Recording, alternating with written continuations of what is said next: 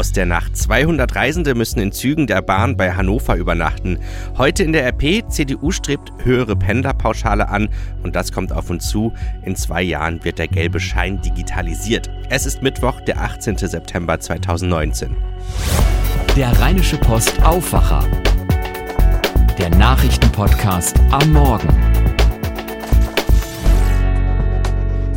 Mit Daniel Fiene. Schönen guten Morgen. Entschuldigung, hättet ihr mal ein Tempo? Der Name Tempo ist in Deutschland ja fast synonym mit einem Einmaltaschentuch. Und heute hat das Wegwerftaschentuch Geburtstag. Vor genau 90 Jahren wurde die Marke Tempo beim Patentamt eingetragen. Wir haben zum Jubiläum euch auf der Straße zum guten alten Tempo befragt. Ist ziemlich für alles. Wenn das Klopapier in der Gasthaltestelle äh, aus ist, äh, Flecken irgendwie wegwischen, ist es immer mindestens eine Packung in der Handtasche. Auf jeden Fall jetzt hier bei dem Wetter hier Schweiß abstreifen und sag mal die Taschentücher, das ist das Beste, was es überhaupt gibt. Zum Saubermachen von Babys, zum Flüssigkeiten aufwischen. Ja, zum Naseputzen, zum Sachen aufwischen, wenn man halt schnell was wegschmeißen muss, auch zum Kaugummi wegschmeißen, dann nicht in die Hand nehmen möchte, kann ich in Tempo tun und danach wegschmeißen. Brille putzen oder wenn irgendwas ausläuft. Ja, man kann sie eigentlich immer benutzen. Wenn es kalt ist und der Sattel feucht ist, dann benutze ich so zum Sattel sauber machen. Der Ursprung des Markennamens Tempo entsprach dem Zeitgeist der 1920er Jahre. Zwei Brüder haben die Marke erfunden in Berlin. Sie empfanden die Zeit als schnelllebig und kamen so auf den Markennamen. Das passt ja heute irgendwie immer noch. Schauen wir auf die Meldungen aus der Nacht. Wegen Sturmschäden auf mehreren Bahnstrecken sind 200 Reisende in Hannover gestrandet und haben in Zügen übernachtet. Die Deutsche Bahn stellt dafür nach eigenen Angaben zwei ICEs mit 1400 Plätzen zur Verfügung. Der Bahnverkehr wurde durch den Sturm massiv behindert. Müssen wir mit mehr Sturm rechnen oder beruhigt es sich langsam? Das verrät uns jetzt Carsten Kürbis. Er ist Metrologe beim Seewetterdienst in Hamburg wird es deutlich ruhiger. Wir haben jetzt ein Hochdruckgebiet über den britischen Inseln. Das wird sich in den nächsten Tagen ganz langsam auch nach Norddeutschland verlagern und spätestens am Wochenende erwartet uns dann recht freundliches Wetter mit viel Sonnenschein und auch ansteigenden Temperaturen. Also wenn ihr in Richtung Norden unterwegs seid, prüft aber trotzdem besser nochmal, ob eure Bahnverbindung wie geplant fährt. Was wir in den letzten Stunden auch erfahren haben, nach der Parlamentswahl in Israel zeichnet sich ein Patt ab. In ersten TV-Prognosen liegt der konservative Regierungschef Benjamin Netanyahu mit seinem Likud etwa gleich auf mit dem Mitte-Bündnis der Opposition. Gil Yaron berichtet aus Tel Aviv, die Verhältnisse sind nicht wirklich klarer wie nach dem letzten Wahlgang. Welche Regierungskoalition ist denn jetzt wahrscheinlich? Das ist ja genau die große Frage, weil es überhaupt keine klaren Mehrheitsverhältnisse gibt. Es gibt eigentlich im Augenblick keine Konstellation, die tatsächlich funktionieren kann. Insgesamt neun Parteien schafften es über die Prozenthürde von 3,25 Prozent, aber die meisten sind einander spinnefeind. Das sind zum einen die Nationalisten, die nicht mit arabischen Politikern zusammensitzen wollen, und dann gibt es säkulare Israelis, die die Ultraorthodoxen ablehnen, und zu guter Letzt ist dann natürlich Premier Benjamin Netanyahu, der vor allem wegen seiner Korruptionsaffären für einen Großteil der Opposition ein rotes Tuch bleibt. Irgendjemand wird da seine Position aufgeben müssen, sonst muss Israel ein drittes Mal wählen gehen. Netanyahu hat angekündigt, große Gebiete im Westjordanland zu annektieren. Wird das nun so kommen? Also das kann ich mir kaum vorstellen, selbst wenn er die Wahl gewonnen hätte. Ich finde das schon überraschend, wie viel ernster man diese Ankündigung Netanyahus im Ausland wahrnahm als hier in Israel. Ich würde schätzen, dass eine überwiegende Mehrheit der Israelis diese Ankündigung als wertloses Wahlkampfversprechen wertete und überhaupt nicht erwartete, dass Netanyahu es in naher Zukunft tatsächlich umsetzen wird. Jetzt, wo Netanyahu zum zweiten Mal in Folge ein Wahlsieg verwehrt blieb, ist er politisch sehr geschwächt. Das macht solche historischen Schritte noch unwahrscheinlicher. Die Situation im Nahen Osten ist angespannt nach dem Angriff auf Saudi-Arabien. Was bedeuten die Wahlergebnisse für die Region? Ja, da ja noch vollkommen unklar ist, was diese Ergebnisse für Israel bedeuten, bleibt natürlich auch unklar, was sie für die Region bedeuten. Israel war in der Krise zwischen Saudi-Arabien, Iran und den USA aber ohnehin kein besonders aktiver Akteur und so wurde auch gar nicht erwartet, dass die Wahlen einen großen Einfluss auf den Fortgang dieser Krise haben würden.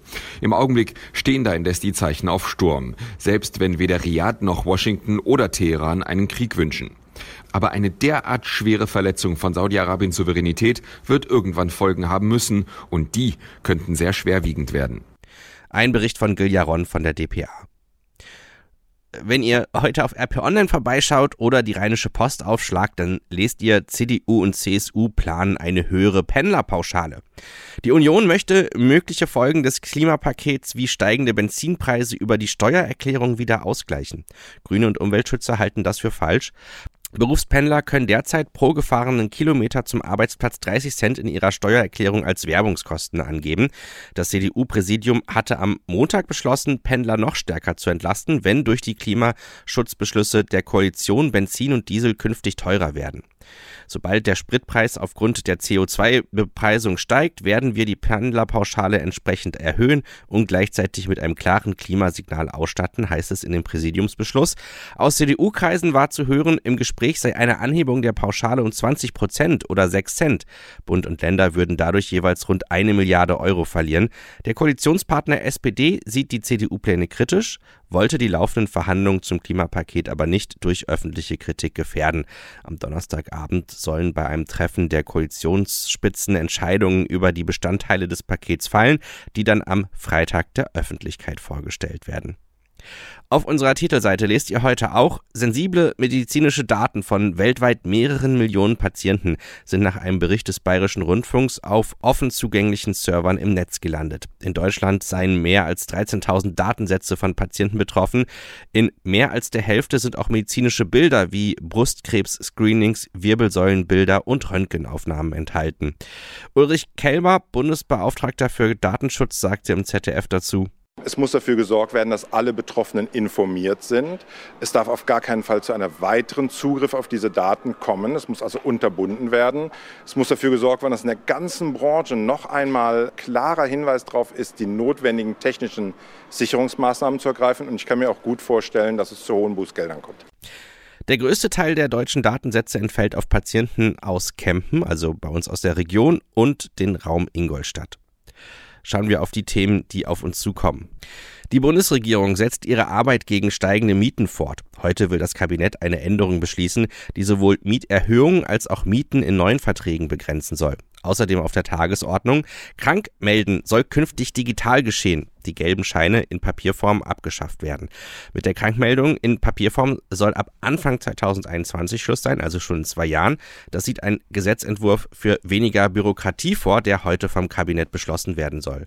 Künftig sollen die Krankenkassen den Arbeitgeber elektronisch über Beginn und Dauer der Arbeitsunfähigkeit eines gesetzlich versicherten Arbeitnehmers informieren. Die Digitalisierung der Arbeitsunfähigkeitsbescheinigung soll sowohl Unternehmen als auch Mitarbeiter erheblich entlasten.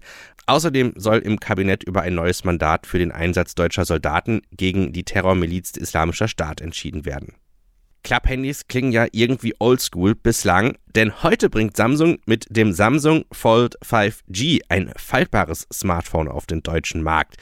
Von vorne sieht das Handy im zugeklappten Zustand aus wie ein normales Smartphone. Wenn man es aufklappt, dann verbirgt sich in der Innenseite ein Display so groß wie bei einem Tablet. Was kann das neue Handy? Wir schauen uns die Vor- und Nachteile an und die kommentiert Jan Keno Jansen vom Computermagazin CT. Schauen wir erst einmal auf die Vorteile. Die Vorteile sind einfach, dass man äh, mehr Platz hat für seine Apps und vielleicht auch zum Video gucken. Serienmäßig kann man diesen äh, großen Bildschirm mehr teilen. Das ist durchaus ganz praktisch, wenn man, äh, sagen wir mal, in, in Maps äh, sich eine Adresse anguckt oder sich ein Restaurant anguckt und dann kann man im anderen Fenster sich direkt die Bewertung angucken oder kann im dritten Fenster eine Mail schreiben dazu. Das ist so Multitasking wie am PC. Und das sind die Nachteile. Ja, also der größte Nachteil ist äh, meiner Meinung nach erstmal der Preis. Das Teil soll 2100 Euro kosten. Das ist ja schon wirklich richtig happig für ein Smartphone. Und ein anderer Nachteil, das, der muss sich aber noch, oder es muss sich noch zeigen, ob das ein Nachteil ist. Viele Menschen, viele Technikexperten sind ein bisschen skeptisch, ob das Teil wirklich diese ganzen Faltvorgänge aushält, weil Displays ja normalerweise nicht dafür gemacht sind, um sie zu falten. Und ähm, ich bin auf jeden Fall gespannt, wie es mit der Langzeitstabilität aussieht. Sagt Jan Keno Jansen vom CT-Magazin. Im Mordprozess um die Tramperin Sophia soll das Urteil vor dem Landgericht Bayreuth fallen.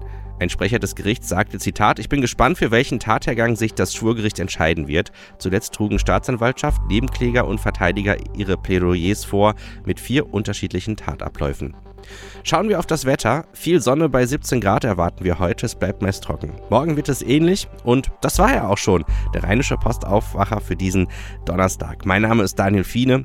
Habt einen guten Tag zusammen.